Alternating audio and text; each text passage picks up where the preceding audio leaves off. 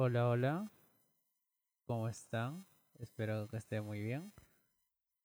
Y ahora les vamos a hablar sobre la noticia del día, que es definitivamente lo que hizo el TC, ¿no? Eh, la demanda competencial que planteó el Ejecutivo contra el Congreso de la República por el tema de la vacancia.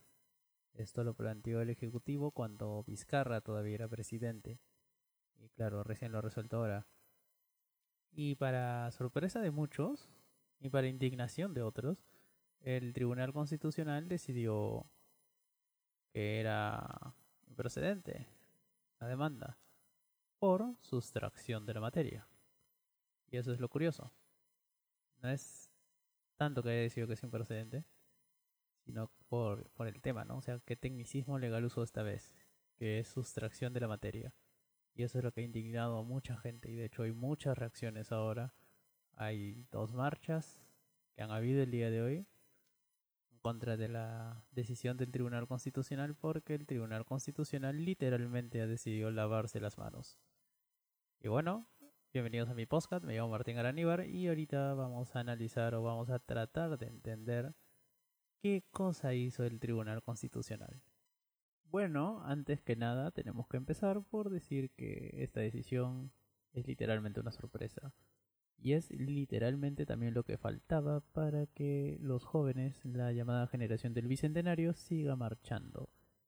Y si antes la opción de una reforma constitucional o más aún una asamblea constituyente era simplemente una opción, pues ahora es prácticamente una realidad. Es más, hay un meme que circula bastante por internet, que dice que la constitución del 93 entró al club de los 27. Esto de los famosos que fallecen a los 27 años. La constitución ha entrado a ese club. Y bueno, vamos a explicar acá por qué. Para empezar, este la sustracción de la materia implica de que el Tribunal Constitucional no se ha pronunciado sobre el fondo, o sea, no ha dicho, no ha dado ninguna solución. Por eso es que digo que se lavó las manos. Una vez que haya dicho que la vacancia o el intento de vacancia contra Martín Vizcarra haya sido correcto o incorrecto, constitucional o no, si ha sido legal o ilegal, no ha dicho nada de eso.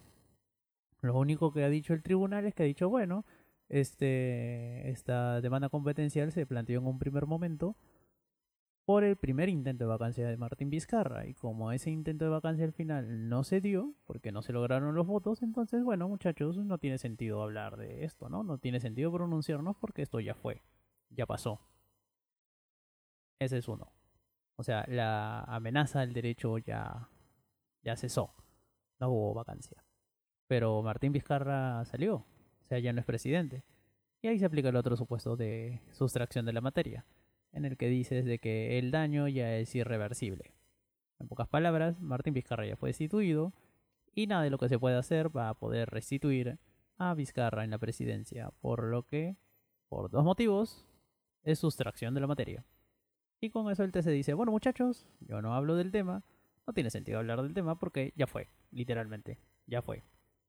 Y ese es el sinsentido más grande que ha podido cometer el Tribunal Constitucional, o sea, Brother, ¿qué estás pensando? Es... Estoy alucinando, pero mal. O sea, he hecho un video en mi Instagram, Instagram, un Instagram live, en el que me explayé, o sea, con lenguaje muy coloquial. Y es alucinante, o sea, es como que el Tribunal Constitucional, o sea, los cuatro magistrados que votaron con el perdón de la palabra, literalmente son unos viejos lesbianos. O sea, bestia. o sea, no han visto la realidad. O sea, para ellos lo que pasó la semana pasada, o sea, todas las marchas, todas las protestas a nivel nacional, que 3 millones de personas estuvieran en la calle, que el 78% de la población apoyara esas protestas, que fallecieran dos chicos, para el Tribunal Constitucional no significa nada. Ellos dijeron, bueno, ya fue, no tiene sentido hablar de esto, Levay. Y esos magistrados, o sea, los cuatro, se puede decir, conservadores, o sea, el bloque conservador que es cuatro, que son este Sardón, Blume, Ferrero y Miranda, que en realidad es un comodín, pero ahora actúa como conservador. De hecho también en el caso de Arteche actuó como conservador. Se opusieron totalmente a la tesis, se podría decir, de bloque progresista, que es el de Ramos, Ledesma y Espinosa Saldaña. Que ellos sí han estado a favor, o sea, ya lo han comentado en diversos medios de comunicación, que ellos sí estaban a favor de definir claramente qué se entiende por incapacidad moral permanente, en qué caso se puede aplicar esa causal de vacancia, eh, requisitos de forma, o sea, ampliar el número de votación, darle de segunda votación, o sea, son cosas que han salido, ¿no? Porque no se han leído todavía los votos singulares porque no están publicados, así de simple. Simplemente se ha dado a conocer el sentido de, de la sentencia del tribunal, ¿no? Y es alucinante por eso, o sea, los únicos que han hablado fuerte y claro son Ledesma y Blume. Y Blume literalmente era un mono con metralleta, o sea, el tío ha disparado con todo, ¿no? Ha dicho de que no tiene sentido, que el tribunal defina que se entiende por incapacidad moral, que es un concepto amplio, que está bien que sea amplio, que es discrecionalidad absoluta del Congreso, entonces es, es como que seguir en la incertidumbre. Justamente la gente salió a marchar y eso es lo que no entienden los miembros del Tribunal Constitucional, que justamente la gente salió a marchar en contra de eso, o sea, de que el Congreso pueda hacer lo que le da la reverenda gana y decir que cualquier cosa que a ellos se les ocurra, si consiguen los votos, lo cataloguen como incapacidad moral permanente. Porque ahorita, tal cual está la Constitución, no define qué es incapacidad moral permanente. Entonces, si tú logras los votos, cualquier cosa puede caer en la definición, puede ser definida como incapacidad moral permanente por el Congreso y ya está. De vaca. O sea, eso del respeto al debido proceso, no hay respeto al debido proceso, compadre. O sea, junta los votos, va a ir, eh, se le cita al presidente para que vaya a ejercer su derecho de defensa, entre comillas, y el brother, o sea, el presidente va a ir o irá su abogado, el presidente o el abogado hablarán, y si ya los congresistas están convencidos, como fue el caso ahora, simplemente lo escucharán, le dirán, ya, chévere, pero igual, votamos y te votamos. O sea, votan a favor y lo votan de Palacio. Que eso ha sido lo que pasó ahora último. Y eso es muy peligroso para la estabilidad del país. O sea, Ledesma estaba comentando de que en la ponencia estaban, o sea, dentro de cuando estaban votando, estaban diciendo de que, por ejemplo, así como no se puede disolver el Congreso el último año, no se puede vacar el presidente el último año también. Es una propuesta lógica, obviamente, pero nada. Los cuatro miembros del Tribunal Constitucional dijeron, no, no tiene sentido hablar de eso.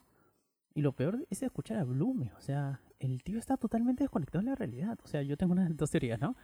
O Blume es un ultraconservador, o sea, un, un, buen representante de los viejos lesbianos súper ciego. Está viendo que el meteorito le va a caer y no lo ve. O sea, dice, no, no pasa nada. O es el magistrado más revolucionario de la historia. Que literalmente está diciendo, bueno muchachos, la gente, los jóvenes del Bicentenario estaban buscando una excusa para salir a marchar y yo les doy la excusa perfecta. Entonces puede ser eso, ¿no? De que Blume sea un gran rojo y revolucionario que quiere una asamblea constituyente. Puede ser. Pero bueno, el punto es que el Tribunal Constitucional, a espaldas literalmente del sentimiento popular, decidió lavarse las manos y no hacer nada. Y eso realmente es una vergüenza. O sea, es triste eh, y es una vergüenza porque justamente el rol del Tribunal Constitucional es completar esos vacíos que tiene la Constitución, interpretar la Constitución, definir parámetros claros y decir, bueno muchachos, eh, la Constitución nos da unos derechos y deberes y estos son los límites, ¿no? O sea, se puede hacer esto, no se puede hacer esto, ir esto, o sea, o hacer tal o cual cosa, o hacer tal o cual acción es ir en contra de los principios que están recogidos en la Constitución e inclusive también reconocer derechos, ¿no?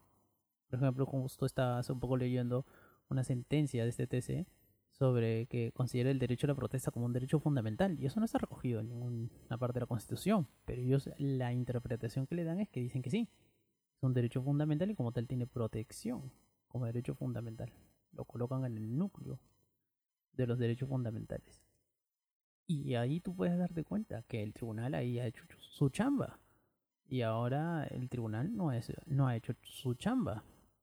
Y esto es triste porque es la segunda vez en un caso súper importante que podría haber sentado un buen precedente, El tribunal, por obvios motivos, ya cada magistrado tendrá su oportunidad de explicarlo, simplemente no hacen nada, se lavan las manos. Y es deprimente porque lo mismo pasó en el caso de Ugarteche, el tema del reconocimiento de matrimonio igualitario. O sea, literalmente agarraron y dijeron, no, no hablamos. Se lavaron las manos y dijeron, no, este tema no. Y es deprimente realmente como, no sé, entre el que dirán, el miedo, o sea, se pasaron de tibios, realmente. Y eso es ser irresponsable. En estos tiempos eso es ser muy irresponsable. Y el Tribunal Constitucional, o sea, no puede hacer esas cosas. O sea, realmente del bloque de cuatro, el que, o sea, yo esperaba más de él es del magistrado Miranda, en realidad, porque él ha sido el comodín, ¿no? Siempre ha sido un comodín, o sea, es el comodín eh, que va entre el bloque conservador y el bloque progresista, por así decirlo, porque el bloque conservador está bien definido entre Blume, Sardón y Ferrero son bien conservadores. Entonces, de ellos no sorprendía que, votaran por esto, ¿no? De Miranda sí esperaba más porque de hecho él siempre ha sido como que el voto dirimente porque el bloque, digamos, progresista siempre ha sido bien claro, ¿no? Ramos, Eloy Espinosa Saldaña y Ledesma. Siempre son el bloque progresista. Entonces tienes 3-3 y Miranda que actúe como O sea, por un lado a veces va por uno, a veces va por el otro pero ahora pecó de tibio. Y ser tibio en estos momentos es ser un cobarde. no solamente un cobarde, o sea, es, es lo peor que puedes hacer, es no tener posición. O es decir, yo no me quiero quemar, yo no quiero chocar con la gente. Eso está mal, muy mal. No puedes hacer eso. Y bueno, el Tribunal Constitucional ha dado carta blanca ahora y ha dado la estocada final, la, se puede decir prácticamente la estocada de muerte de la constitución del 93 de Fujimori. Es lo curioso, o sea, si, si yo fuera un super conservador, yo hubiera tratado de opinar de que el tribunal dé una definición, ¿no? De que aval, hubiera avalado por último esa moción, ¿no? De que eh, un concepto amplio de, de incapacidad moral permanente porque con eso por lo menos les daba vicios de legalidad al golpe de Merino, ¿no? Para mí ha sido un golpe. Entonces, al no decir nada, al ser tibio, lo único que hace es alas a la indignación que seguía ahí y que ahora aumenta. Porque obviamente ellos están diciendo prácticamente que todo lo que pasó la semana pasada no existió o no es relevante para decidir sobre un tema trascendental que es justamente lo que originó toda la revuelta. Entonces, amigos del TC, magistrados del Tribunal Constitucional, ustedes están dando vía libre a que la gente pida una asamblea constituyente.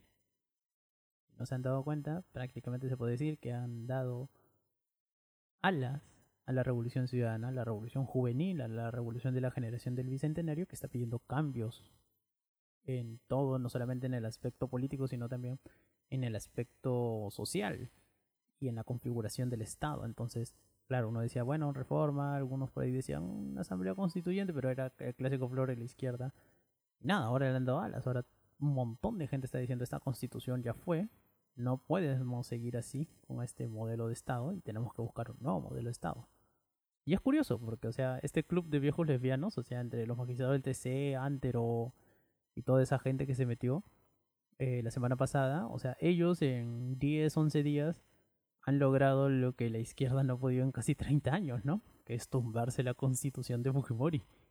Es súper curioso, ¿no? O sea, se supone que el grupo eh, que debería ser los más fieles o firmes defensores de la constitución del 93 son los que prácticamente han sepultado la constitución del 93. Son cosas curiosas, ¿no? Ironías del destino. Y bueno, volviendo a la sentencia, eh, la sentencia nos deja, o sea, esta sentencia del Tribunal Constitucional nos deja el mismo punto donde empezamos. O sea, no se ha definido qué cosa es incapacidad moral permanente. Se dice, bueno, eso dependerá del Congreso, ellos lo definirán. No ha dado parámetros. El Congreso puede seguir haciendo lo que dé la gana. Se utiliza literalmente como un arma política. Es literalmente una censura parlamentaria Y es curioso porque ahora, o sea, pasamos de un régimen presidencialista a que ahora prácticamente seamos un régimen parlamentario, porque en cualquier momento puede haber una moción de, o sea, la, el tema de la vacancia por discapacidad moral permanente es prácticamente una moción de censura contra el presidente de la República. Porque ahora, si no le caes bien al presidente, juntas los votos y pones una vacancia, una moción de vacancia por incapacidad moral permanente, consigue los votos y adiós, a tu casa. Y obviamente el grupo que tenga la mayoría parlamentaria, que logre una mayoría parlamentaria, se hará con el control de la mesa y por ende con la presidencia de la República. Entonces prácticamente estamos mutando a una democracia parlamentaria. Curioso. Pasamos de ser una república históricamente presidencialista a una república parlamentaria. Vaya, vaya. Y en mis sueños había imaginado eso. Pero bueno, eso es lo que nos deja la sentencia del Tribunal Constitucional. Y bueno, esta ha sido una explicación más o menos breve de poco más de 16 minutos en las que he explicado o tratado de explicar cuál ha sido la posición del Tribunal Constitucional. Obviamente estas son apreciaciones generales porque no puedo ir al fondo del asunto dado de que no ha sido publicada la sentencia ni los votos singulares. Por lo que obviamente estas son apreciaciones generales. Nada, si te gustó este podcast, compártelo con tus amigos. Muchas gracias por haber llegado hasta aquí. Y recuerda que siempre van a haber episodios sobre la coyuntura política que ahora está más que movida. Y bueno, me despido. Mi nombre es Martín Araníbar. Este ha sido mi podcast. Chao, chao.